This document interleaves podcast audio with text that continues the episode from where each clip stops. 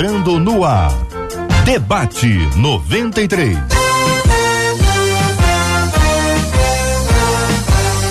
Realização 93 FM. Um oferecimento Pleno News. Notícias de verdade. Apresentação Cid Gonçalves. Sou eu, com prazer, com muita alegria, desejando a você uma manhã maravilhosa na presença do Rei.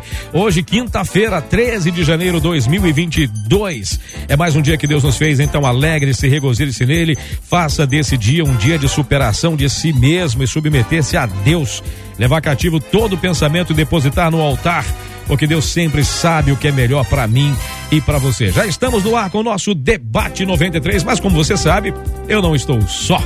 Eu estou muito bem acompanhado com ela, que é uma fera, mas também é bela. Estou falando dela, Marcela Bastos. Bom Estamos dia, Marcelinha. juntos, Cid. Hoje o Portuga se adiantou, ele também está trazendo É, todo o nosso tela. grupo juntos, porque tem mais uma bela na tela, mas é muito bom estarmos. Você gostou, né? Que agora fui a humildade em pessoa, Não, né? total. Tem mais uma bela Não, na tela. assim, é o que você é fala o o, que tempo Marcela inteiro, eu começo a da acreditar, né? humildade que tem, é Eu começo coisa. a acreditar. Bom dia aos nossos queridos ouvintes. Bom é estarmos juntos em mais um dia e que os, os olhos do nosso coração sejam abertos para que a gente ouça a voz de Deus em mais um super debate. Afinal de contas, as telas já estão abertas e olha que timaço, né, Cid? É um timaço de primeira linha, rapaz. Isso aqui é o Dream Team. Que isso? Que isso, hein, Marcinho? Outro patamar? Rapaz, foi um Gostando negócio desse assim. negócio. A gente tá, tá ficando assim, né? Não, não, Tá outro ficando nível. metido pra o Japão caramba, fora do ar aqui que me chocou. Você vai, o segue. quê? Pode, O quê? pode O seguir, Ja- pode ir. Hoje nós estamos recebendo com carinho aqui pessoas maravilhosas, pastor Roberto Medeiros, a nossa querida Ellen Klein. É Será que eu falei você já certo? tinha que treinar. Será que eu falei Falou. certo? Ela Clá, ela. Klein. Rapaz, e o pastor hoje estreia. A gente vai fazer o batido com o pastor estreante hoje? Acho Trouxeram ovo, não? Não trouxeram ovo nem um trigo, né? né? É melhor, pra não assustar, né? Pra não assustar, né? Pastor Deco Rodrigues, Marcela Bastos, nossos ouvintes também podem participar, né, Marcela? Participa com a gente, você vai conhecer esse Dream Team, como disse o Cid. É. Ah, vai lá, corre no Facebook, na nossa página lá no Facebook, Rádio 93.3 FM, olha lá, todo mundo sorrindo, te dando um tchauzinho. Aí, ó. lá no Facebook, olha que coisa linda. No YouTube também. Tem corre lá no treinado, nosso né? canal 93 FM Gospel. Você vai nos acompanhar com imagens. Se não curtiu, já curte, ativa o sininho, porque você sabe que de segunda a sexta-feira você vai ser avisado que o debate 93 já está no ar. Aquele bom dia especial para você que nos acompanha em 93.3 megahertz aí no seu rádio, seja no carro, na sua casa, na sua cozinha, no seu trabalho. E se você está nos ouvindo pelo rádio e quer participar dando a sua opinião, escrevendo, que a gente sabe, Facebook e YouTube, você vai lá e escreve pelo chat. Mas, tá ouvindo pelo rádio? Usa o nosso WhatsApp, que é o 21 96803 8319 96803 8319 para assim, você vai me desconcentrar. Eu só tô te olhando enquanto você fala, ué. E tem mais, né, Cid? Como o tema de hoje é um tema assim que fala sobre mudança, É verdade. pode acabar expondo alguém, usa mais aqui o WhatsApp. Não que você não possa falar no chat, É pode falar. pode falar sim. mas pensa naquilo que você vai escrever. É A verdade. gente já tá te avisando Não antes. fica dando nomes, não. Não, e se por acaso for passear lá pelo Instagram, já que tem que falar no, no, no Como é que é a palavra? time do Cid. Como é que é? Instagram. Tem que ser, né? O que, que a gente fez aqui, Cid, antes? Ah, a gente ficou aqui, eu Não. sei lá, eu nem eu me esqueci tudo. Rios. Perdão. Fez o quê? Um Rios. É. A gente tá muito não é? tecnológico, É, Ellen, sério. só faltou você, porque Rios. você tá em Brasília. E aí nós fizemos um Rios aqui com os meninos, antes da gente entrar no ar. Dançaram, aí, fizeram coreografia, umas coi- Não, fizeram nada, tô brincando, fizeram nada, não, não, brincadeira. Corre por lá que você vai ver esse Rios e lá você também pode comentar falando do programa de hoje, que aliás promete, né? Cid? Promete, promete. Até porque o assunto de hoje é bem interessante, porque fala exatamente a respeito de personalidade. E, as- e nós, todos nós temos uma personalidade. Todos nós temos, e em alguns momentos, parece que surge outra. Mas a gente vai falar exatamente sobre isso. O assunto de um ouvinte que compartilha conosco diz o seguinte: As pessoas de fato mudam ou apenas fingem uma melhora? O amor pode mudar alguém ou só Deus é capaz de fazer isso? Por que as pessoas resistem tanto às mudanças? Nós somos obrigados a viver ao lado de alguém que não quer mudar e acaba nos prejudicando por causa disso? Como acreditar na mudança de alguém? Este é um assunto tranquilo que, de novo, eu e Marcela estamos felizes da vida, porque nós não somos debatedores, nós somos apenas mediadores do debate, que a gente não é bobo nem nada. O assunto está jogado aí à mesa para essas feras que vão falar sobre o assunto de hoje. Pastor Roberto Medeiros, quanto tempo não nos víamos? Antes só te ouvia, agora só te via pela, pelas redes sociais, agora eu tenho a alegria de abraçá-lo novamente. Bom dia, meu irmão. Bom dia, querido. Bom dia aos nossos ouvintes e os nossos debatedores. É um prazer retornar, né? Hoje completando 11 anos, né? Olha Vindo aí, aqui nesse mês, hoje, fazendo aniversário de debate. Mas esse tema é um tema muito importante, acho que é muito interessante porque assim, é possível sim, é, segundo a Bíblia, né, a, a pessoa mudar, né? nós estamos falando de novo nascimento, né? A Bíblia diz que Jesus foi interrogado sobre isso, sobre esse nascer de novo. No original grego é na, nascer do alto, né? Nascer de cima. Então, aquele que realmente aceitou a Cristo, ele permite que a palavra de, de Cristo o mude, molde a sua vida, ele muda seus hábitos, seus comportamentos, seus relacionamentos. Agora, também, infelizmente, é possível também pessoas fingirem, né? É, na área da humanas, você vai ver que tem alguns especialistas que ele diz que não, ninguém consegue é, interpretar 24 horas, né? Então, infelizmente, também tem pessoas que interpretam. Parece que ele, que, é, que ele mudou, tem jeito até de servo de Deus, mas não é. Então, qual é o cuidado? Nós temos que, que usar a Bíblia é, como um crivo, né? Para que nós possamos é, realmente identificar e perceber. E Cristo ele já deixou como ver isso. A Bíblia diz que é pelos frutos, né? Você conhece a árvore. Então, a Bíblia diz que temos que pro produzir frutos dignos de arrependimento. Então, é pelo comportamento, pelo dia a dia. Não é só simplesmente ouvir falar. É, a pessoa tem que demonstrar realmente que ela é transformada ou ela está se transformando, né? E aí temos muitos assuntos ainda para poder estar tá falando. Com certeza. Quanto a interpretar todo dia, há pessoas que têm treinamento de interpretação ah, todo tem. dia. Doutorado. É, tem alguns, né? Alguns. E nesse caso, a gente, por exemplo, a gente ouve hoje a nossa querida Ellen Klein, que é coach cristã, ela faz treinamento de pessoas, mas não é o treinamento para a pessoa fingir o que não é, exatamente para que a pessoa se descubra e o potencial dela para ser muito melhor do que tem sido até agora. Ellen, muito bom dia, seja muito bem-vinda aqui ao nosso debate. Benção. Bom dia, bom dia a todos. É verdade, né, gente? Eu acho que a gente precisa se autodescobrir para saber tudo que Deus nos fez para ser. O fato é que para nós sabermos o que Ele fez em nós é preciso e profundo. Essa a pergunta inicial foi exatamente as pessoas fingem, sim, tem pessoas que fingem, mas tem pessoas que realmente não conseguem mudar porque não passa por uma metanoia. É, não passa o que está lá em Romanos 12, 2, que é sair do padrão do mundo, sair do padrão desse mundo, romper, se inconformar com isso, não viver com os moldes que vinha vivendo, com a carga hereditária, com o que aprendeu desde, desde o nascimento. Então, desde o nascimento, nós adquirimos hábitos, costumes, o jeito de falar dos pais, não é verdade? A forma que viu a mulher, a forma que viu a mãe, ela se espelhou, o homem, a forma que viu o pai, ele foi se espelhando. E às vezes viu, é, acabou vendo um casamento que não deu muito certo, talvez, ou veio de condições muito desafiadoras, ou passou por um momento de muitas é, críticas na infância, tudo isso faz que, que ele vá reforçando caminhos neurais para que chegue na fase adulta e às vezes ele queira mudar, mas está tão consolidada aquele raciocínio, está tão consolidada aquela forma comportamental dele agir, que ele tem dificuldade de romper esse padrão, de passar pela metanoia, de quebrar essas fortalezas da mente que a Bíblia chama. Né? Eu amo que a palavra de Deus fala que as armas da nossa milícia não são carnais, mas são poderosas em Deus para destruir fortalezas e sofismas, que são enganos, que se levantam contra o conhecimento de Deus. Então, para a gente viver o que Deus quer para nossa vida, que é uma vontade boa, perfeita, agradável, para viver essa vida abundante que Jesus veio para gente, a gente viver mesmo, é preciso romper com padrões antigos. E às vezes a pessoa até tenta, não quer dizer que ela finge de propósito, ela gostaria de ser diferente, mas às vezes também está precisando de uma ajuda profissional. Que é ir lá mapear essas questões neurais para poder romper. Então, existem várias questões, e eu já trouxe uma bem dentro da minha área aqui, para dizer assim, não romper os padrões que veio vivendo no mundo, não consegue viver a transformação. Romanos 2,2 fala isso, não vos conformeis, não entre nos moldes desse mundo, mas transformai-vos pela renovação da sua mente, para então comprovar a boa, perfeita e agradável vontade de Deus. Ou seja, se o que eu estou vivendo não está bom, não está perfeito, não está agradável, está precisando de transformação. E essa transformação exige uma quebra de padrão do que eu vinha vivendo. Então, é possível ter mudanças? É possível. É possível ter mudanças rápidas?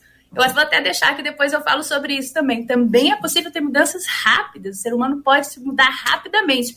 Mas tem gente que vai demorar muito tempo porque são muitos padrões sendo quebrados. Verdade, Faz verdade. sentido para vocês? Verdade. Ou seja, atenção, ouvintes, papel e caneta na mão, vai anotando que vai ter. Olha, como sempre, tem aí uma aula isso aqui. Bem, o nosso estreante à mesa. E não tá nervoso, porque a gente faz questão de deixar a pessoa bem à vontade. Pastor Deco Rodrigues, muito bom dia, seja bem-vindo, campeão. Bom dia, graça e paz aos nossos espectadores, Cid, Marcela é, doutora Ellen, o pastor Roberto, no qual nós tivemos um, uma boa conversa aqui antes do programa. Para mim é uma alegria, uma honra enorme estar aqui.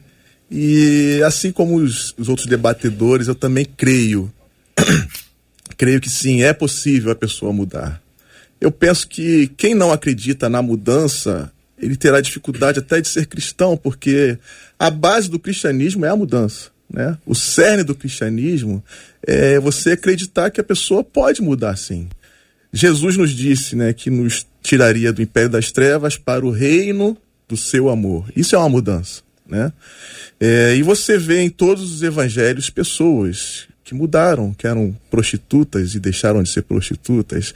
Você percebe que a, a, a principal obra do Espírito Santo na nossa vida é a mudança. Essa é a boa notícia, né? Que é possível mudar sim. Agora, tem a má notícia. A má notícia é o seguinte: não adianta eu querer que alguém mude, que essa pessoa não vai mudar. Não adianta a religião, a igreja impor uma mudança que as pessoas não vão mudar. Não adianta a sociedade em si impor uma mudança que as pessoas não vão mudar. Só existe uma maneira de alguém mudar: é ela perceber que ela precisa mudar. Só existe uma fórmula de mudança, a pessoa finalmente entender, não, eu preciso mudar. E infelizmente, quando ela chega a essa conclusão, muitos prejuízos já foram causados, né? Familiares, ministeriais, é, profissionais, e às vezes pode ser pode ser um pouco tarde, né? Claro que nunca é tarde demais, eu, eu creio nessa palavra, nunca é tarde demais. Sempre é tempo, né? Sempre há tempo de mudança, mas é, é, é, quanto mais cedo nós entendermos que precisamos mudar alguns hábitos, e eu penso que é gradual, né? Você primeiro muda um hábito para depois mudar um pensamento. O que é mudar um hábito? Você reage de uma forma, mas através do treinamento, a doutora Ellen depois vai poder explicar melhor isso. Você, ainda que não concorde com certa atitude, você vai reagir de uma forma diferente àquilo. Você pega, por exemplo, Pedro, que era alguém que andava com uma espada na cintura. Você pega Pedro, que na prisão de Jesus mete a espada na orelha de Malco, e depois você vai ver o Pedro, no final da sua vida, caminhando em direção a uma cruz, sem agredir ninguém, sem estar revoltado com ninguém, e apenas dizendo: Eu não mereço morrer como meu Senhor. Eu peço que inverta essa cruz, porque eu não mereço morrer como ele. Então você vê uma mudança em Pedro. Mas o, a mudança mental, né, é, a, a, ela é muito mais difícil do que o hábito. Você pode continuar tendo é, é vontade de fazer coisas que não deveria, mas ainda assim, né, contar até 10. E aí você vai agir diferente eu penso que é gradual. Primeiro a gente muda a nossa, nossa forma de reagir para depois a gente mudar de fato o nosso conceito com relação a alguma coisa que deve ser mudada, né? Eu imagino que esse debate hoje está respondendo a pergunta de muita gente ou já abrindo o caminho para que muitas respostas sejam dadas, embora tenho certeza que desde as primeiras palavras de vocês alguns ouvintes já se identificaram, até porque eu vejo aqui a quantidade de mensagens já chegando e Marcela tem algumas ali já na ponta ali para mandar. Vai lá, Marcelinha. Tem o pastor Deco trouxe, né, para a mesa a questão de que não adianta você querer que alguém mude se esse alguém não quiser verdade, mudar, verdade. porque ele não vai mudar. Uma das nossas ouvintes pelo WhatsApp, ela diz assim: "Eu já perdi a fé na mudança do meu esposo Ela tá na ponta de cá. E ela diz: Acho que o meu casamento acabou, diz ela, que está frustrada, querendo que o marido mude, mas a coisa não flui, não acontece, e esse é o cenário. A Ellen. É, quando nós formos olhar na, na Bíblia, você vai ver que a Bíblia ela vai nos mostrar que quem é nascido de novo vence o mundo e ele vai dizer como com a nossa fé, né? Então, como vencer isso, né? Então, nós vamos ver que quem é nascido de novo, é transformado, ele tem uma fé perseverante. Eu entendo, né, que tem é, casais que levam um processo muito grande, né, de transformação, de adaptação, são pessoas diferentes, comportamento diferente, criações diferentes. Só que assim, fica mais difícil ainda quando um tem uma religião e o outro tem uma outra religião. Mas é possível sim, né? Eu digo para essa ouvinte aí, persevere, persista, vai orar, peça ao Senhor, tenha estratégias, porque porque às vezes nós queremos lutar com armas erradas também, né? Por isso que você tem as Forças Armadas, que tem para cada ambiente, para cada atmosfera, uma arma diferente, não é verdade? Se a batalha é espiritual, as armas são espirituais e a Bíblia diz que já estão disponíveis para nós. Então, assim, tem muitas esposas, né, e esposos também, né, que querem a transformação do seu cônjuge. Só que também você deve auxiliar, ajudar. Eu sei que você já tem orado, tem pedido, só que às vezes você tá, tá lutando com a forma errada. E aí você, em vez de estar tá ajudando, está atrapalhando. Por exemplo, tem alguns casos, aqui não, né? Em outros lugares, por aí afora, um cônjuge que na igreja é uma benção, né? Aí fala assim: meu marido, ele não muda, a minha esposa não muda. E aí você vê que, na verdade, quando a pessoa chega em casa, em vez dela le, le, levar paz, é, um, é uma alegria, amor, ela já chega espraguejando, bravejando de tudo, você não, você não muda e tal. Então, assim, você acaba não ajudando muito. Então, assim, espere em Deus, persista, persevere, porque com certeza se, se Deus quiser, no momento que ele quiser, o ser humano, ele precisa, né, dessas etapas para poder mudar. Mas o, o, Espírito Santo, ele não, ele, ele não precisa. Se ele quiser, ele muda hoje, ele muda agora, ele toca, ele fala de uma forma rápida. Agora, precisamos entender que tudo leva um tempo, tem o um processo, né? Para que você possa mudar realmente de fato alguém, primeiro você precisa mudar, né? Nós temos o péssimo hábito de sempre olhar para o outro, né? Você tem que mudar, você tem que melhorar. Só que nós precisamos também entender o que eu tenho feito para demonstrar isso, né? Tem lugares que você não, não fala. Você tem que dar atitudes, é, ter um testemunho de vida. Então, tem pessoas que ela quer que, é, que a pessoa mude pelo padrão que ela quer, não que ela venha refletir esse padrão. Então, uhum. é, é muito importante isso, porque o, tem muitos é, relacionamentos, amizades, que a pessoa fala assim: um amigo perfeito é desse jeito. Não é verdade? O amigo perfeito é aquele que Deus vai colocar no seu caminho, que vai te ajudar, te auxiliar, porém ele terá defeitos também, como você também tem, não é verdade? Ellen. Uau, é, eu, eu concordo pastor Roberto. Acho que as armas corretas fazem todo sentido. A gente tem que ter a primeira consciência. A gente muda alguém? Não, é a coisa mais poderosa e mais perigosa que o Senhor nos deu foi o livre-arbítrio. Eis que põe diante de ti a bênção e a maldição. Escolhe, pois, a benção. Ele ainda fala, escolhe, pois, a benção. Ele orienta, ele aconselha. Deuteronômio né, fala sobre isso, 30, 19. Então é bom a gente ter essa consciência que a escolha, nada, ninguém muda, nem Deus muda uma pessoa que não quer mudar. A pessoa que não quer mudar, ela tem, é a coisa mais poderosa e é perigosa. No entanto, no entanto, e aí eu quero falar dessas armas que o pastor Roberto falou. E, no entanto, a questão é, se eu tô tendo, olha só, toda vez vocês acabam tendo, existe uma até uma química cerebral que é gerada em repetições de comportamentos. Então, por exemplo, toda vez que a mulher critica, ela ativa um gatilho no homem. Entende? Ela critica alguma coisa, cobra ele, ele já se sente. Aquilo, aquilo ativa um gatilho nele. Esse gatilho dele é bom ou ruim? A tendência é ser ruim, né? Eu vi que os homens já fizeram assim aqui. É por isso Na que verdade, eu tenho problema com o meu GPS. Os homens, digamos amém. Eu tenho problema com o meu GPS. É, é a Alessandra, é a voz do GPS. Os homens ela, de ela manda para um lugar, eu vou pro Quem outro. se identifica com isso? Mas é isso. Os homens não gostam, por exemplo, de ser criticados. Mas eu não tenho como. Então, toda vez, aí acaba que vai se perdendo. Um vai perdendo admiração com o outro, por quê? Porque um ativa gatilho no outro, aí ele não gosta já, já responde de forma áspera. E a mulher não gosta do homem que às vezes age dessa forma mais grossa o homem já com a sua testosterona em alta se ativa um gatilho dele que vai remeter muitas vezes a questão de peraí, ela tá querendo o quê? Ela tá querendo é, eu, com tudo que eu fiz, aí vem aqueles sentimentos de injustiça. Então a questão é encontrar as armas certas tem a ver com esse caminho. A primeira a, a primeira dica prática é se eu sempre tiver as mesmas reações, eu vou ter sempre os mesmos resultados em casa. É. Por mais que meu marido não queira mudar, mas quer dizer que eu estou lutando com a arma errada. Deixa eu mudar a estratégia. Deixa eu ver se eu for de uma outra maneira, se eu reagir diferente. Eu vi que eu estou pedindo há, há meses para ele trocar a lâmpada. mas não precisa ficar lembrando a cada seis meses. Eu não falei que eu vou trocar, por que você está lembrando a cada seis meses? Não é verdade? Então ela tá lá lembrando às vezes. E a forma é. Quantas vezes eu já te falo? Aí a mulher começa a entrar num nível. Aí vamos lá para Gálatas 6,7, que é a lei da semeadura. De Deus não se zomba.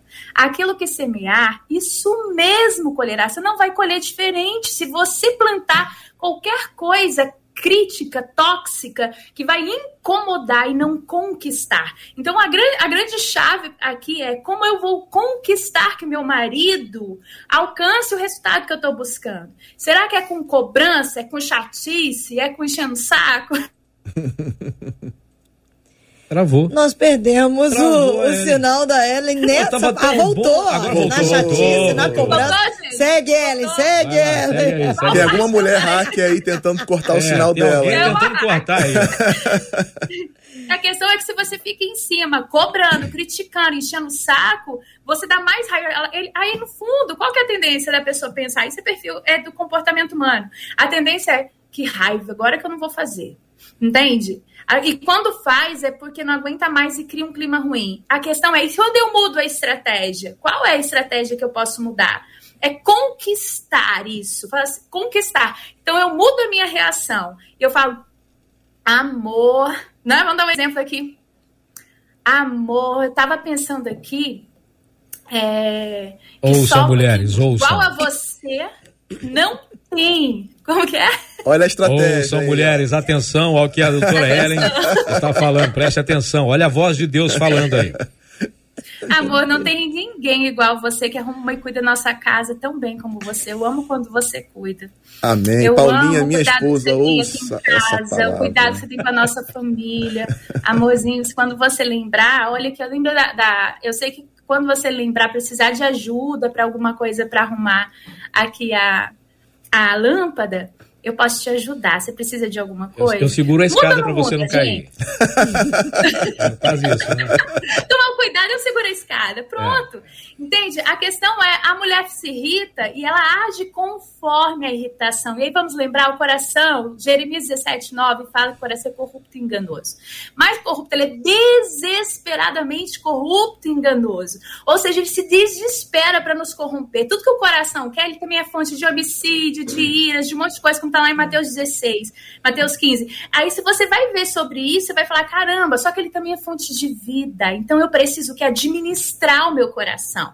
É por isso que Provérbios 4, 23 diz: sobretudo, olha só, igreja está falando aqui, é uma prioridade, pessoas é uma prioridade, ser humano, sobretudo, dê prioridade às coisas do coração, sobretudo que deve guardar, guarda o teu coração, porque dele procedem as fontes da vida. Então, tem várias fontes, tem da vida porque Jesus mora no nosso coração que aceitamos ele, né? Agora, eu tenho as fontes da vida, mas eu também tenho fontes de corrupção. Então, a hora que ela vier, a questão é: se eu não dominar as minhas emoções, elas irão me dominar. E o que põe tudo a perder são as emoções negativas. Se você prestar atenção, todo o Novo Testamento é Jesus nos ensinando, o ensino dele é para ensinarmos a administrar nossas lutas interiores. É você ser, aprenda de mim que sou manso e humilde de coração. Né? Aprendam de mim. Então a questão é: eu viver como cristã nessa terra, eu preciso o tempo todo confrontar essas emoções negativas, quebrar os moldes que o mundo vive normalmente, falar quais são os moldes de Jesus.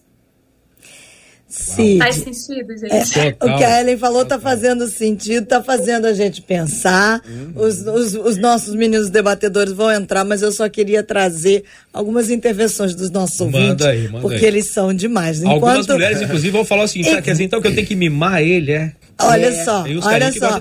Enquanto a Ellen falava, os ah. nossos ouvintes estão se manifestando. Olha isso. o Michael Corajoso no YouTube disse assim: Eu acho que a mulher é um ser assim tão complicado, ele bota várias carinhas rindo, Ui. que a palavra manda a gente enfrentar o diabo, mas manda fugir da mulher. Boa, aí, tem, tem, a proporção, cara. Aí. aí. a Elizabeth disse assim, não vou nem falar sobre o nome dela, porque não, agora que eu vi, não, não vou dizer. Ela disse assim, a minha estratégia com meu marido, que eu tenho feito é, eu faço com que ele pense que a ideia foi dele. Olha a manipulação, Vários kkkk no final. Ele tá, com, ele tá concordando, olha lá. E é o é outro ouvinte disse assim, mulher é muito bom até o dia do sim. Depois elas pensam que a gente virou Rambo. e começam a nos dar um monte de missão. Impossível. Ah, e aí os nossos ouvintes se divertem, mas estão aqui acompanhando tudo. Inclusive eu queria trazer para a nossa mesa de debate, para os pastores, depois a Ellen complementa, a gente está ouvindo de uma mulher com um marido que não acredita. Mas e quando são os pais? Porque uma das nossas ouvintes, Cid, diz no WhatsApp, esse debate para mim. Aí ela falou, melhor dizendo, para minha mãe, porque ela é uma das pessoas que não mudam e não aceitam ajuda para mudar. Eu já orei, já jejuei, mas vi que ela não quer mudança. E aí acabei deixando nas mãos de Deus, diz essa ouvinte, pastor Deco.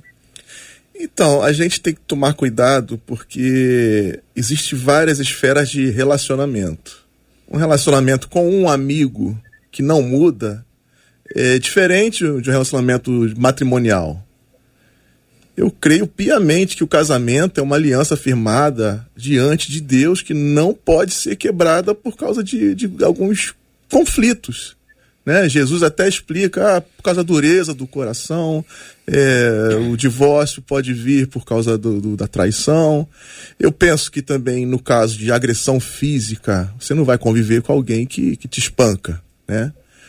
Mas o casamento ele está se tornando muito banal. Eu tenho um amigo que casou há pouco tempo, ele falou: ah, mas se não der certo a gente separa. Não é isso. Não é isso. A instituição casamento não é isso.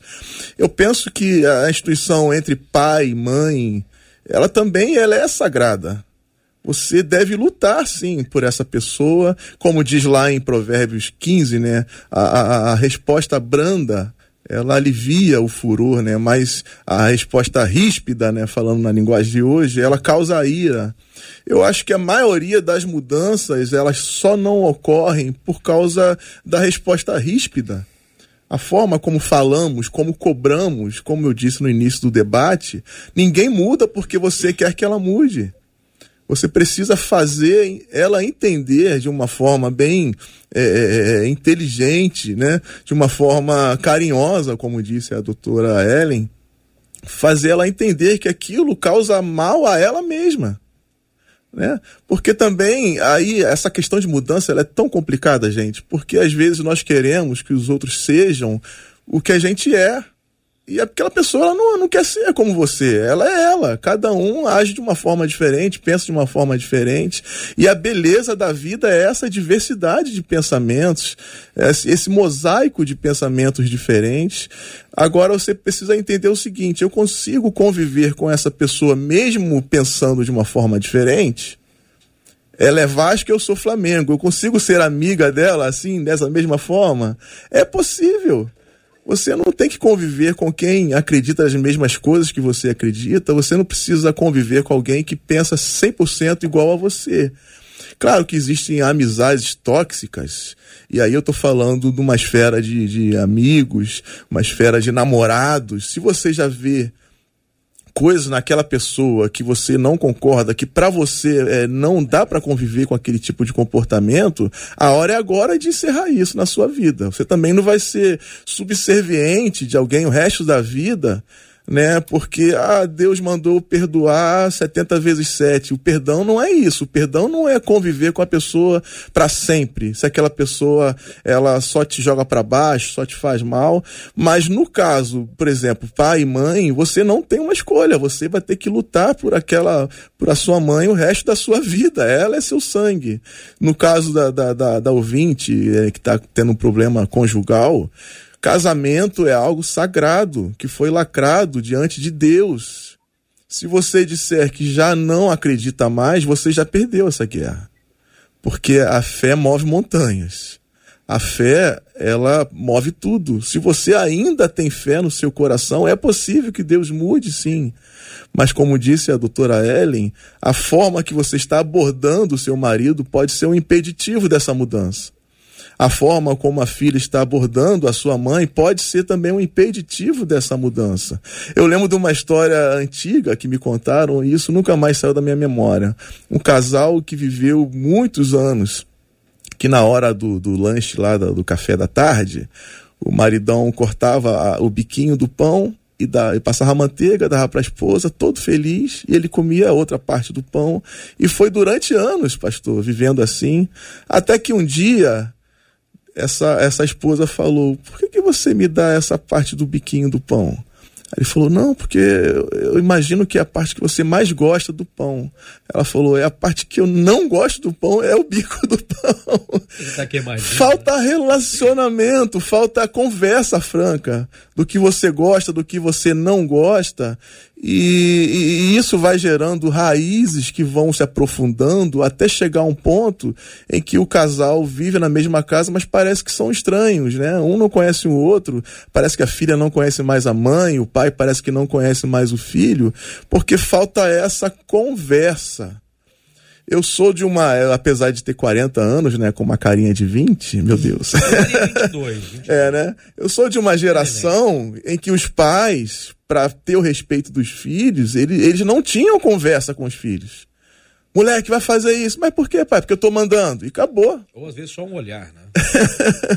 e isso gerou uma, uma, uma, uma, uma geração de, de, de pais atuais que, que tem dificuldade para conversar com os filhos. Sendo que as crianças de hoje são diferentes da minha época.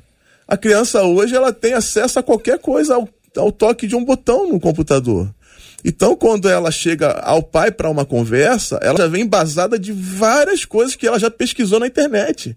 Então, não adianta você falar, faz porque eu estou mandando, porque ela não vai fazer, talvez até faça ali para te obedecer, né? Mas é, ela isso não vai gerar nela um caráter que você gostaria. Então, o que está faltando muito hoje nos relacionamentos, pai, mãe, esposa, marido, é uma boa e velha conversa. Eu penso nisso. Acho que a conversa ela mudaria muitas coisas nos relacionamentos. Então, vamos lá. Quando se fala, como você falou muito bem, é a questão dos do relacionamentos e os níveis de amizade, né? Por um princípio bíblico, honrar pai e mãe é um princípio é, para que se prolongue os seus dias sobre a terra. Agora, a questão da autoridade, né? Nós não respeitamos uma autoridade porque gostamos dela, respeitamos porque ela tem autoridade. Então, assim, qual é o cuidado que é que temos que ter? Se você conversar com um adolescente, ele vai dizer que o pai dele persegue, não deixa ele fazer nada, né? E se você falar com um jovem, talvez isso comece é, a mudar. Quando você fala com um adulto, né? Você vê que não, meu pai que estava certo, porque ele me privou, ele me, ele, ele me ajudou, ele me separou de algumas mais é, companhias. Então, assim, eu acho o seguinte, que a gente tem que tomar muito cuidado, né? É, porque hoje, infelizmente, é uma geração assim que é improdutiva. Você vê que eles acordam tarde, que eles não querem estudar, não querem trabalhar, não querem fazer muitas coisas, mas querem ter tudo. Não é verdade? Então, assim, nós precisamos perceber que existe uma questão de autorresponsabilidade, né? O ser humano precisa ter essa consciência e o que, que vai dar isso a ele? A, é a maturidade. Então, só o tempo, né? Vai dar a ele, então nós temos que ter muito cuidado até para aconselhar um jovem ou, ou, ou algum adolescente, porque às vezes um adolescente vem, se desabafa, né, tal, e aquele adulto, né, ele não tem essa maturidade nem para aconselhar Porque ele vai procurar, é, é às vezes um pai e fala assim: olha, sua filha veio aqui, ou seu filho, e disse que, que você está cobrando muito ele a estudar. Então, assim, gente, não é verdade? Então, assim, nós temos que ter muito cuidado, porque, infelizmente, é, essa questão do relacionamento, da maturidade, o ser humano é um ser mutável, né? Tanto para o bem quanto para o mal. E a Bíblia diz isso, né? Que as mais conversações corrompem, né? Lá em 1 Coríntios 15, 33. Então, o pai, a função dele é essa, né?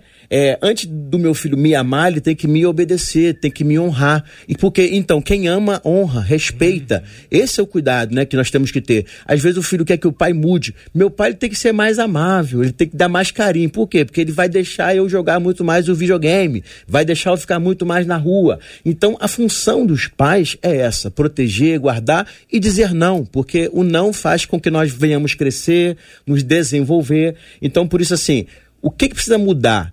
É o adolescente ou o jovem, ou o filho, que na verdade é insubmisso àquela autoridade paterna, ou realmente tem pais que precisam mudar mesmo, né? São pais que tiveram uma criação truculenta, aquela coisa mais rígida, e é importante ele entender, né? Aí vem o diálogo, né? Que o filho precisa entender, porque uma autoridade só respeita a outra autoridade. Às vezes o filho não vai ter esse tato, né, para conversar com o pai. Aí se ele procura um, um líder espiritual, ou um tio, né, ou a própria mãe, e assim, com com carinho, com jeito, tentar mostrar que realmente ele está certo, mas ele está se, se excedendo. Então, esse é o cuidado que nós precisamos ter, porque assim, temos que, que obedecer e honrar os nossos pais, né? É verdade, é verdade. É mais barato, inclusive, obedecer os pais, Ellen? Mais barato? Tá, é, dói menos. A vida dá menos pancada, a vida dá menos pancada na gente quando a gente honra e respeita os pais e ouve os conselhos, a vida, a vida não espanca tanto a gente. E mesmo quando a vida bate, a gente já tem uma base de que a gente já escutou não então a gente aprendeu como Sim. se defender, mas só quando os pais têm maturidade para fazer isso. Verdade. Só que tem pais que parece que não crescem nunca, é mais criança do que os próprios filhos.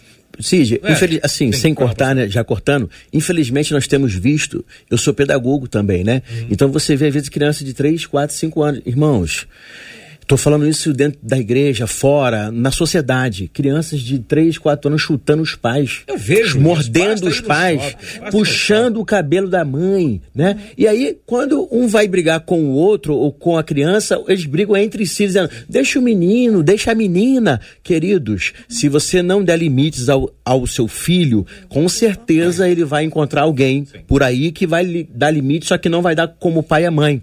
Vai lhe dar de uma outra uma forma. Outra então, forma, assim, é importante importante e por limite, regras, lógico, com amor, com sabedoria, né? Sem humilhar, mas tem que impor limites, irmãos. E pastor, vai lembrar que a Bíblia diz, né?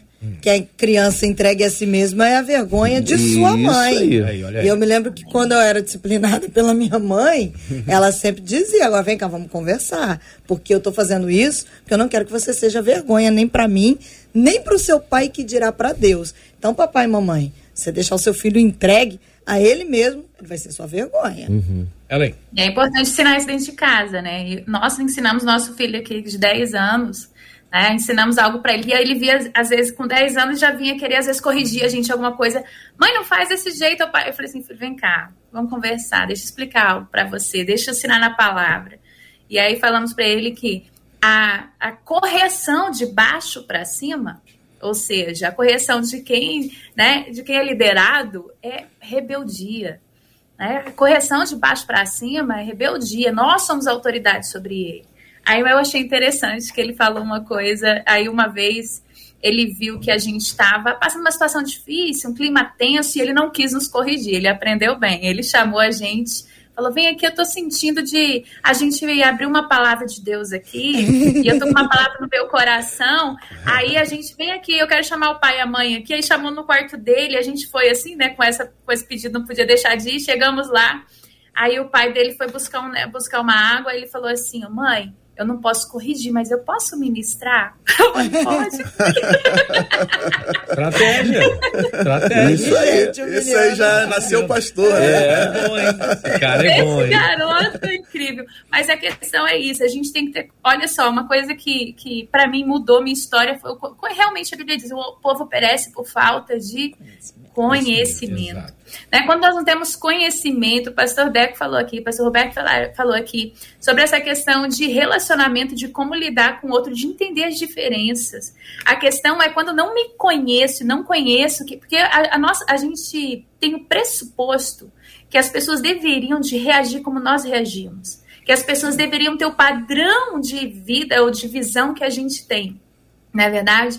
E, e na verdade, não, nós somos tão diferentes. É tão interessante que nós temos mais de 8 a 12 inteligências em estudo e todos nós temos uma combinação. Segundo o, o estudioso Howard Gardner, nós temos uma única combinação de inteligência, cada um. Assim como temos uma única digital, uma única íris no olho, nós somos muito únicos. Temos quatro tipos de perfis comportamentais, de temperamento.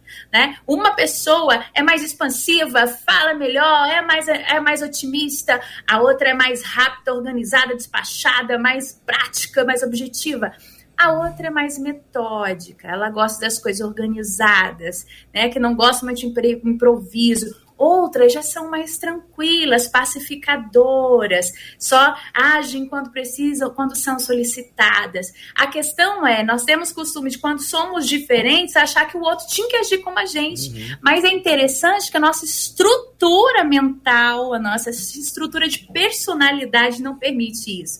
A gente nasce diferente, a gente não tem condição de mudar o nosso temperamento, por exemplo, as nossas inteligências. A gente tem condição de lapidar e desenvolver mas não de mudar.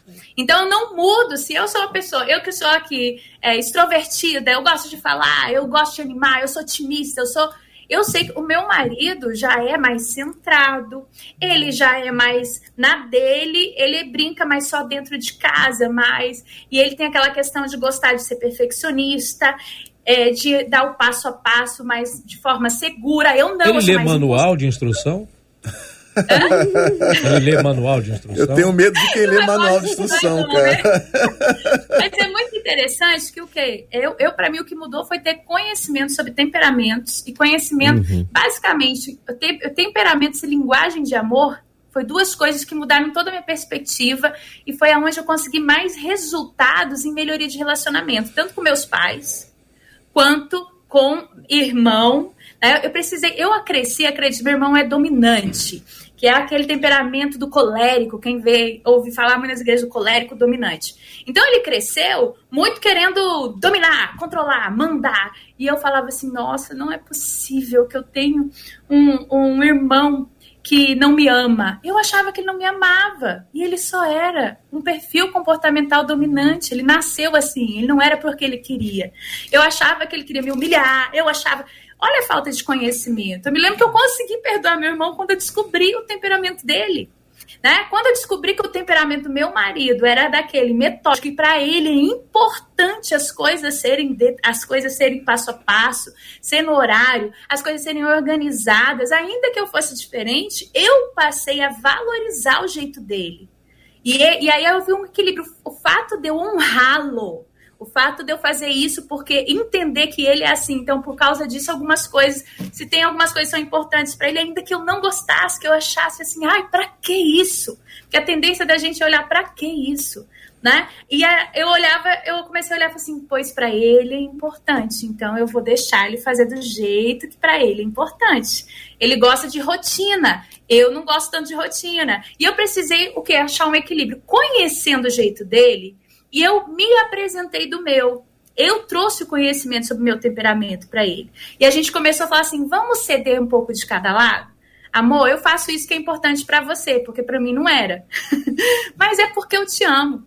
Né? E, é isso, e o conhecimento e esse relacionamento, o pastor Dé falou antes, né? De amizade, de, né? O pastor Roberto também comentou as, as mesmas coisas. A gente conhecer o outro, conhecer. E outra coisa que para mim mudou, assim, é, se a gente está falando de mudança, a gente quer que o outro mude, nós precisamos entender de semeadura.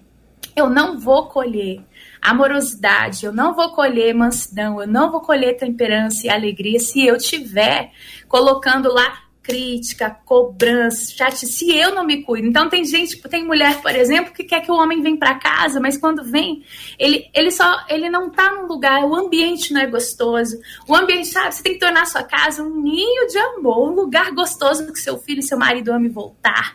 Aí pro marido às vezes é importante, para ela não é. Não, porque eu não sou escrava, mas você conquista a ajuda dele.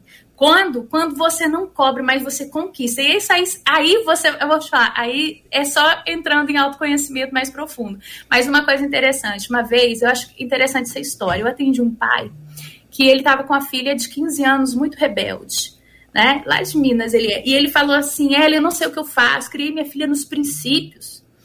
E, ele, e ela agora chegou aos 15 anos, ela não ouve nada do que eu falo, nada do que eu peço, nada para ela realmente tem, tem efeito. Tudo que eu peço, ela quer fazer o contrário, ela não estuda mais, ela lia, ela lia não quer saber de nada. O que, que eu faço? Você, você atende a minha filha? Olha só, eu falei, pai, eu só atendo sua filha se eu te atender primeiro. Ele achou que o problema está na filha, mas a filha já é um feedback. A filha já é uma colheita. A filha era febre. ele, já, não né? ele falou: dou tudo para ela. Olha a ideia dele. Aí eu vou dizer o que mudou. Em uma semana essa garota mudou da água pro vinho com ele. E eu vou falar a chave disso. Anota aí, gente. Anota aí, povo. Porque o que acontece? Ele não a conhecia a ponto de saber qual era a linguagem de amor. Ele achava que dava tudo, porque ele tudo que precisava de material ela tinha. Tudo que precisava de financeiro, de, de coisas físicas, ele tinha. Ele falou assim: Mas eu sou amoroso com ela. Eu falei: Me fala mais, né? Ah, eu dou beijo, eu dou abraço. Mas aí até que a gente descobriu que a linguagem de amor que para ela, que ela se sente amada, isso é de cada ser humano tem uma forma diferente de se sentir amado, a linguagem de amor dela era qualidade de tempo. E ele nunca tinha tempo específico só com ela. Tava com ela e o celular e mais alguém. Entende? Estava o tempo todo. A pessoa por exemplo, olha, olha o, o autoconhecimento, a importância. Isso, mas sempre, gente, submetida a princípio. Porque independente de qualquer coisa, eu gosto sempre de deixar claro, né? Por isso que é coaching cristão, que hoje a gente tem a Universidade de Coaching Cristão para isso, para dizer, na tudo a gente se descobre, mas sempre submetido a princípio. A questão que o pastor Roberto falou antes, aliança, né, sagrada. Isso jamais é para essas coisas. O conhecimento é justamente para a gente saber que o lugar de obediência que a gente mantém embaixo de princípio, mas está difícil manter embaixo de princípio, eu preciso descobrir como conquistar, como mudar, o que, que eu preciso conhecer. Porque, gente, conhecimento liberta. Olha só esse pai, há anos com a filha assim, o que, que ele fez de diferente? Ele simplesmente, quando ela voltou da escola, todo dia que ela, que ela, ele, ela voltava da escola para casa na hora do almoço, ele largava o celular dele, deixava desligado e dava 30 minutos aproximadamente para ouvir lá, somente a ela sem outras pessoas. A pessoa que tem, por exemplo, como linguagem de amor principal a qualidade de tempo, ela precisa que seja o tempo, não pode dividir com celular, com televisão. Televisão só se os dois vão assistir. Por exemplo, tem uma amiga minha que o negócio da filha dela é assistir filme só elas duas, não pode ter o irmão junto. Ela se sente amada. Então, consigo, tem que ter o horário da mãe e filha para assistir filme.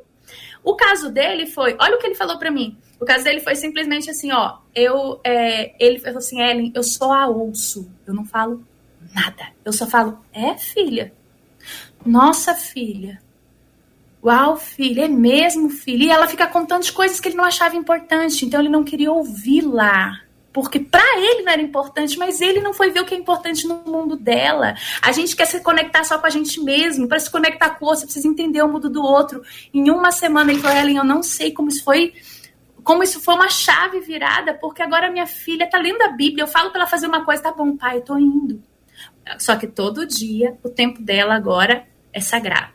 Né? Então, uma pessoa que, por exemplo, tendo coach que para equilibrar as áreas da vida é eu preciso pôr na minha agenda. Aqui em casa, meu, nosso filho vê que na nossa agenda até sobe aqui no computador tempo com o filhote. Tem horário marcado.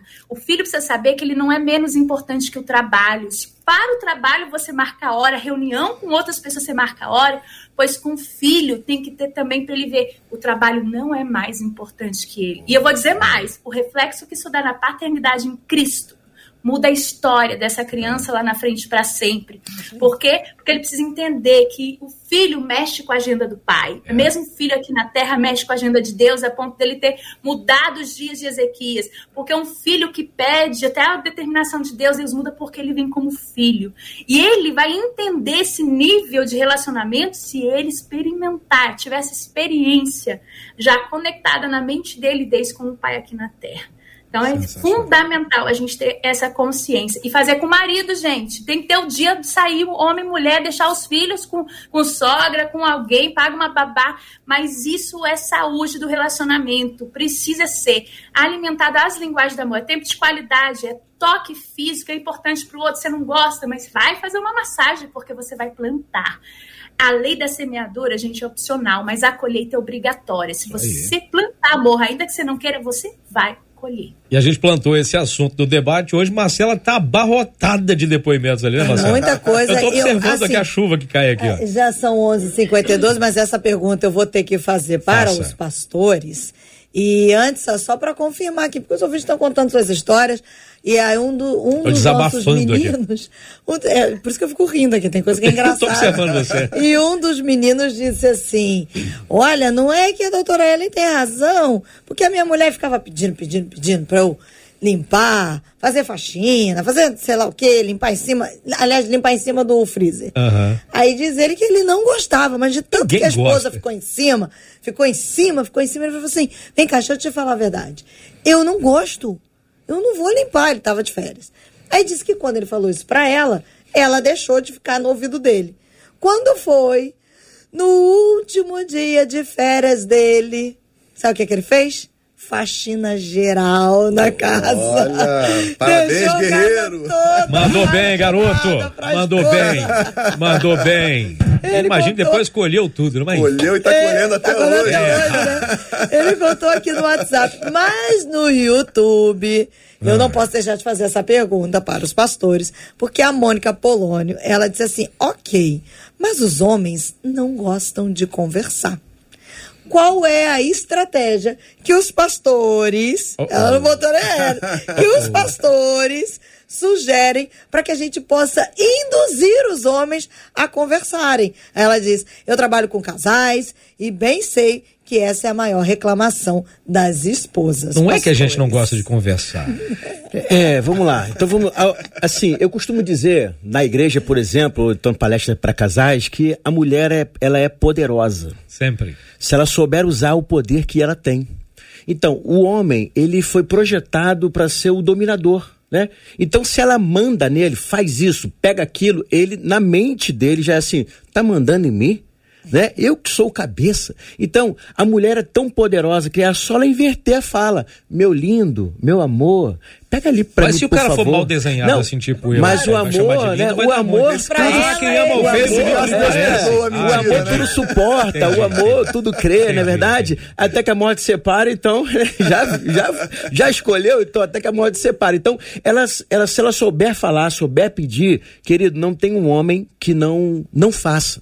Então, se ela entender isso, primeiro, que estruturalmente, né, é, questão histórica, emocionalmente, o homem foi criado para ser o protetor, né, o cuidador, e a mulher foi para ser cuidada, protegida. Quando esse papel é invertido, né? O que acontece? O homem sente que ele está sendo mandado e quem manda agora é a mulher. É lógico que é uma, que é uma parceria, mas assim, não se esqueça disso, irmã. Quando for pedir alguma coisa, use a arma, seja poderosa, seja, seja, use a sabedoria, não é verdade? Então, agora, o conversar com ele. Um dos problemas que eu mais percebo e, e escuto é, irmãos, é, a Bíblia diz que é tempo para todas as coisas, não é verdade? Hum. Tem casal, às vezes, que eles querem discutir duas da manhã, três da manhã, e o homem tem que trabalhar no dia seguinte. Aí a mulher, vamos conversar? Ele fala, não, mas, mas eu vou, eu vou, é quando ela fala assim, trabalhar. A gente né? precisa conversar. Isso já, já vira já, um vulcão. Já vira, já né? Sabe. Agora, Jesus. meu amigo, dê ouvido, porque senão vai ficar a noite toda. Então é importante o diálogo. Sim, agora, a mulher também precisa, precisa entender os momentos certos, né? As horas certas. Tá vendo o jogo final do campeonato, ela, amor, quero conversar. ele não vai conversar, minha irmã, porque ele tá focado em uma outra coisa, né? Então, assim, tem que perceber também o que ele gosta mais, né? Qual o momento que ele está mais disponível ou aberto. Assim também o homem precisa entender isso. Tem mulher que ela gosta de ver um certo programa, aí o homem quer conversar na, naquela hora. Então, assim, tem que perceber o que o que mais atrai a ele, talvez você não goste de futebol, né? Mas procura ler um pouco mais, entender um pouco mais. Com certeza ele vai te dar mais ouvido. Ou ele gosta de, de carro, ou de moto, ou de ou alguma coisa que ele possa re, re, é, realmente ser mais atraído. Não que, que você não seja importante, não é isso. É o que realmente um assunto que vai atrair ele, né? Então, assim, procure os horários, né? Perfeitos, um horário que você estiver mais juntos. Agora, no momento em que ele estiver vendo alguma coisa importante, ou a mulher também, nesse mo mo é, momento não é um bom momento para ter um diálogo, não é verdade? Pastor, eu aproveito, já que o senhor também vai dar dicas complementando o que o pastor Roberto disse, aproveita e responde uma das ouvintes assim, mas olha só, gente, é só a mulher que tem que entender o homem? Fica pesado demais para a mulher, disse uma das nossas ouvintes aqui no Facebook. Não, não, eu vou até aqui dar um exemplo para os dois pessoal, lados. né? É, mas antes de tudo, olha que diz Provérbios 27, 17. Como o ferro afia o ferro, assim uma pessoa afia Isso. a outra. Exato. Isso é muito poderoso, gente, porque essas diferenças é que nos tornam melhores, sabe? E lembrando que quando você afia o ferro com ferro, dá faísca pra caramba. Dá faísca, e é um processo que esquenta, que, esquenta, uhum. que, de, que, que, não tem terminação nervosa, não. mas trazendo para nós, é um processo que causa certo desconforto. Atrito, né? Mas uh, só existe uma forma de você ser uma pessoa melhor, ter alguém diferente do seu lado. Porque toda unanimidade é burra, né? Como diz o ditado, né? uhum, né? Uhum. Mas o, o, mais interessante é que é, é possível sim mudar esse hábito. Aristóteles tem uma frase muito interessante dele que diz que nós somos aquilo que fazemos repetidas vezes. Nós somos os nossos hábitos. Se nós somos os nossos hábitos, você pode mudar um hábito, então você pode mudar a si mesmo. Aí eu vou até dar um exemplo pessoal da, da, da, querida ouvinte que falou, né? Será que é só as mulheres que têm que mudar? Não, os homens têm sim que mudar.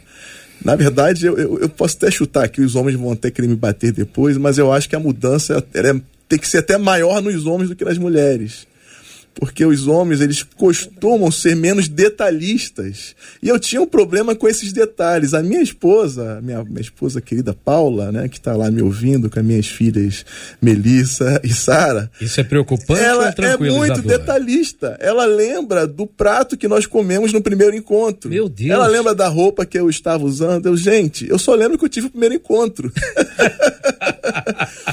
e nessas conversas, ela vem com muitos detalhes. Você não lembra disso? É, não, não lembro, mas isso não quer dizer que tenha sido menos importante para mim. É, ela, ela é enfermeira e eu tenho pavor de sangue, gente. Eu tenho Sério? pavor, pavor, pavor. Já falei isso para ela em uma das nossas conversas francas. Ela, né, ela gostava muito de trazer vídeos, né? Abrindo barriga da pessoa. Meu Deus do céu, eu olhava aquilo, já me dava vertigem. Eu quase desmaiava só em olhar aquilo. Até que eu fui bem claro para ela. Não eu... me mostra isso, que eu não vou dormir depois. vou ter pesadelos depois, né? Hoje nós conseguimos ter boas conversas na mesa de jantar e ela fala como foi o seu dia no hospital. É, mas ela entende que ela, algumas coisas, ela não precisa, precisa entrar muito a né? profundo né? comigo. Precisa detalhar tudo, né? Mas esse tipo de coisa a gente só compreende através de uma boa conversa, né? Eu, por exemplo, gosto muito de, de, de futebol, gosto de coisas que ela não interessa muito para ela. Mas casamento é, é, é, é, se doar ao outro, né? Tem coisas que para mim não é tão importante como a, a, a, pastora Ellen falou, eu achei poderoso isso. É, para aquele pai, o assunto da filha era totalmente dispensável. Isso é trivial demais, o que, que ela brincou na escola, o que ela aprendeu. Só que no, no, quando a gente entende que aquilo é importante para o outro e a gente presta os ouvidos para o outro, e isso é transformador no relacionamento. Isso é transformador quando você faz aquela pessoa é, perceber que você está dando importância para aquilo que ela está falando, ainda que outrora não tivesse importância para você. E eu vou te falar, com o passar dos tempos, você vai até sentir falta daquilo. Quando ela chega do hospital, a primeira pergunta: como é que foi lá, amor? Como é que foi hoje? Me conta aí. E eu fico amarradão ali ouvindo as histórias delas. Né? No início, para mim, era difícil, né? era dolorido, mas, como disse Aristóteles, né? nós somos aquilo que fazemos repetidas vezes. Quando você começa a repetir hábitos que antes você não tinha, você acaba incorporando aquilo, gostando daquilo e sendo aquilo. Eu acho que num casamento ou no relacionamento entre pai e filho, é, o principal, o principal que deve ser feito é essa conversa. Ó, esse assunto para mim não é interessante, mas esse é. Gente, quando as coisas ficam claras, não tem, não tem mais como o diabo colocar a mãozinha dele lá para trazer a porrinhação e. É, é o conhecer a verdade, né? Conhecer e a verdade liberta, liberta, é né? libertador né? isso. Sabe, eu sou, eu sou músico desde a minha infância. A minha esposa nunca estudou música, mas ela sabe que é um, algo que me atrai. De vez em quando ela coloca lá um jazz, amor, olha que legal, olha esse solo desse sax, que coisa bonita e tal. Eu sei que isso foi um, uma, um aprendizado para ela, foi um treinamento. Ela não, não, não era interessante para ela antes. Mas hoje ela acaba gostando e nós dois sentamos no sofá e ficamos ouvindo música, como antigamente, né? É bom, antigamente né? tu ouvia música por é. música, né? Hoje a, tu tá ouvindo música, tá mexendo no celular. Sim, não ouve tá... mais nada, nem vê mais televisão. É, passa tantas não, coisas não. despercebidas, né? Antigamente tu botava o vinil, né? Gente, eu não sou velho, tão velho assim não, tá? Não, tem vinil até hoje. Tem, vinil, tem fita cassete ainda tem. Tu tem ainda? Tu sabe o que é fita cassete? Tu é mais velho que eu, hein, cara? Eu, muito mais, mas muito mais. mas antigamente tu botava um vinilzão lá, né? Chamava os amigos, sentava sentava e ouvia música para degustar música por música, né? Hoje doutor Hélio, tá, doutor Hélio, ela perguntou o que, que fita tão... cassete que o senhor falou. Enfim, mas, já que o Aristóteles veio, veio para a mesa, tem uma frase também de Albert Einstein que é bem interessante quando diz assim, é com relação a essa coisa de querer mudar um ao outro, essa coisa do diálogo de um de outro, ele diz o seguinte, fazer a mesma coisa todo dia, esperando um resultado diferente, é no mínimo uma insanidade. É verdade. Se já, se já tentou um tempão resolver as coisas na base do grito, na base da, da repreensão, na base da. de prender na parede. E não resolveu, não adiantou nada. Muda a estratégia. Marcelinha, o nosso tempo já foi embora. Já passamos três minutos do final do programa. Então, e o debate começou agora há pouco. Meu Deus. Você precisa tocar a vinheta que não tem jeito. Ah, meu Nosso pai. amigo Gilberto Ribeiro já é, chegou. Já chegou um já cara tá de... aqui ah, preparado para entrar. Eu sei que a Ellen tava doida para falar. Ela, é sim, eu, eu sei sentindo. que os nossos ouvintes estão querendo muito, mas infelizmente ah, a hora correu. Mas já tem uma o parte 2 foi aqui. bom. E a gente pede a Deus que o papo da sua casa também seja bom, é seja saudável, é para que a bênção do Senhor esteja sobre a sua vida, é seu verdade, marido, sua esposa e seus filhos, e que haja paz e que a gente seja um reflexo daquilo que Deus, daquilo que Deus nos criou para ser é e de quem Ele é, que é o nosso Pai, né? Agora você sabe, Marcela, que uma das frases que eu mais li aqui, minha esposa tinha que estar tá ouvindo. Nossa, mas muito. Ah, eu tô no carro, ela tá em casa, tá, ela tá ouvindo, eu tô no carro. Teve uma outra que, disse assim, o, ah. o, o, o, meu esposo até saiu de perto. Só que será que esse que foi pro carro? É. Eu acho manda que foi pro link, carro para ouvir lá. Link, aí, fazendo inimigos Dá aí. Dá pra ouvir de novo, né, Marcelo? Dá pra ouvir de novo, né? Cid.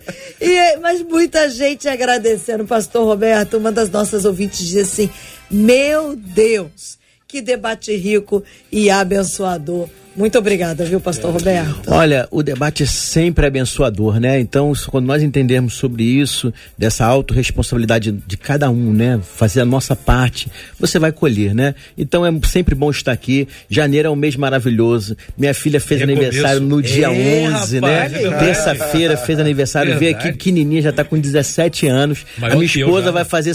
É, então, tá, eu acho que, que tá. Não é nada, né? difícil também ficar Minha esposa vai fazer agora no sábado, dia 15 também é dia 25, eu, hein? Aí eu fazendo aniversário aqui de debate. A minha é dia 19 agora. É? Dia 19. Meu amor, feliz aniversário. Então, é muitos beijos, né? Assembleia de Deus de Campo dos Afonso, um grande abraço. Os jovens da nossa igreja e os adolescentes, seminaristas, os amigos, nosso SEMAD. Deus abençoe a todos em nome de Jesus, tá? É, Ellen, aqui, a Ana Cristina no Facebook botou, poxa, acabou! O Samuel oh, Alves do YouTube disse assim, já acabou? Poxa vida, foi uma benção. E no WhatsApp, uma das nossas ouvintes disse assim: Eu tô rindo. Mas também estou me emocionando Boa. com esse debate. Obrigada aos debatedores. Obrigada, viu, Ellen? Muito obrigada. Amém. Foi uma benção, gente. Foi maravilhoso. Sempre amo estar aqui com vocês. Acho muito rico. E eu quero assim deixar de mensagem final, né? Se você acreditar que você pode, você pode. Se você acreditar que não, que as coisas não podem mudar, elas não vão mudar porque você já determinou essa realidade. Provérbios 23, 7 diz: Como imagina em sua alma, assim é. ele é. Se você imaginar que não dá, então lembre-se. Comece, muda aí a sua visão, porque se os teus olhos forem bons, todo o teu corpo terá luz.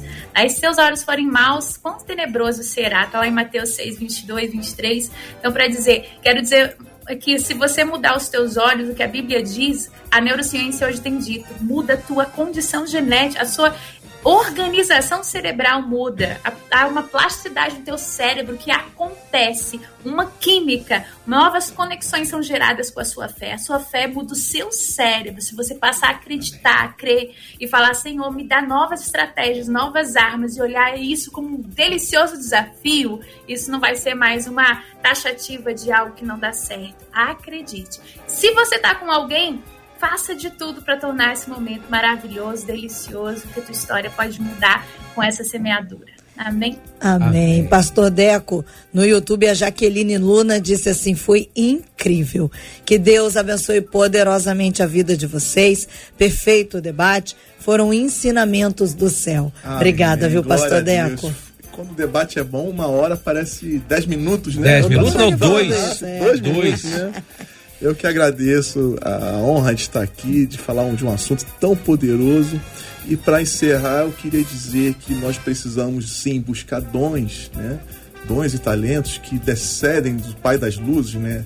O dom e o talento é Deus que dá para você, mas existe, o evangelho é uma via de mão dupla. Existem coisas que nós precisamos fazer para Deus e para o nosso próximo. É verdade. E isso é o fruto do Espírito. É o que diz Gálatas 5, 22 e 23. O fruto do Espírito é amor, alegria, paz, principalmente para as mulheres agora, hein? Paciência. para os pais, amabilidade, bondade, fidelidade, mansidão e domínio próprio. Isso é interessante porque não é Deus que derrama em você, é você que precisa gerar em você. Uhum. Os dons vêm de Deus, mas os frutos vêm de você. Então, se você tiver isso na sua vida, meu irmão, você pode ter certeza que você vai ter um casamento poderoso, seu relacionamento com seus amigos, com seus pais, com seus pastores será poderoso. Quando você dobrar o seu joelhinho no chão, antes de clamar por uma mudança no outro, clame por uma mudança em você primeiro. A mudança tem que começar em você primeiro. Peça a Deus, Senhor, me ajude, porque eu preciso gerar os frutos do Espírito. Você tendo paciência, você vai lutar pelo seu casamento. Você tendo mansidão, você vai evitar muitas brigas no seu casamento. Então é isso. Eu queria agradecer a todos da Igreja Unidade em Cristo, meus pastores Jonas e Naira, minha querida família que está nos ouvindo, o nosso Ministério de Louvor, Unidade Music. Um grande beijo para todos e foi uma alegria, um prazer estar aqui com vocês. Pois é, gente, e lamentavelmente já acabou, Marcela. Cid, os nossos acabou. ouvintes estão olhando para dentro, viu? Uma delas diz assim: Eu sou muito mandona, Uia. mas estou aprendendo demais com vocês durante o debate. A Claudirene disse assim: Gratidão ao Senhor por esse debate, pela vida dos debatedores abençoados, porque nos fizeram lembrar que a gente precisa ter um lar alicerçado no Senhor e sob os cuidados dele. E é maravilhoso estarmos aqui, né? Cid? E atenção, homens, para um pouco para ouvir o que a sua esposa tem a dizer. Porque se você tem tanta coisa a reclamar dela, provavelmente ela tem tanta coisa para reclamar de você. No mínimo dobro. Se não der, é, se não der para conversar, escreva, combina vocês dois, escreva o que um incomoda no outro e fala para o outro ler, mas sem briga, conversando mesmo. Conversando a gente se entende. Não faça a mesma coisa todo dia achando que vai ter resultado diferente. Muda um pouco. Abra mão. Estar junto significa isso. Você não se casou com você. Por isso que dá atrito. Você se casou com outra pessoa que também não se casou com ela. Os dois precisam chegar a um consenso para entender que, mesmo que sejam duas mãos, é preciso que elas sejam absolutamente iguais. Mas o igual na diferença de poder saber o seguinte: se tá aqui, ó, pode acontecer isso. Mas se você fizer isso aqui, ó, os dois caminham juntos e vão chegar aquele momento em que Deus quer que vocês se tornem exatamente um tendo não as mesmas ideias, não os mesmos pensamentos, mas saber que pode convergir um ao outro. E aí Deus está Deus tá, Deus tá nisso aí, meu irmão. Alicerçou, ninguém tira. Falei bonito? Falei aproveitado. Porque eu tenho que aprender. Tá bem, a Ellen tá aqui na linha, a Ellen tá aqui, eu tenho que fazer o quê? Misericórdia. Marcelinha. Vamos pedir ao pastor Roberto Amém. que nos leve a Deus em oração. Antes tem muita gente perguntando, fica gravado? Hum, fica, hum, já tá no fica Face, gravado, sim. já tá no YouTube, você já pode ter acesso, você já pode ver, rever, compartilhar e anotar. Tem muita gente dizendo assim, estou doido para colocar em prática. E que na oração do pastor Roberto no, o Senhor nos ajude, né, Amém. a colocarmos em prática Amém. dia após dia tudo que aprendemos aqui. Querido Deus, te damos graças, te louvamos, porque sabemos que o Senhor tem nos conduzido, nos orientado segundo a tua palavra. Para que, que outras pessoas, Senhor, possam pôr em prática aquilo que eles ouviram. Que nós possamos, ó Pai, entender que podemos mudar, podemos melhorar. Basta nós entendermos ser sermos submissos à tua palavra. Por isso, Deus, cada lar, cada família, cada ouvinte que nos ouviu nesta tarde, Tome nas tuas mãos, que haja paz, consolo, que haja restauração, renovo nos seus lares, que possamos entender que em Cristo nós podemos ser sim e, de, e devemos ser uma nova criatura. Por isso, Deus, que esse debate continue abençoando vidas, famílias, que esse debate continue sendo esse instrumento que é nas tuas mãos. Nós te pedimos, ó Pai, no nome de Jesus. Amém. Que Deus te abençoe. Você acabou de ouvir Debate 93.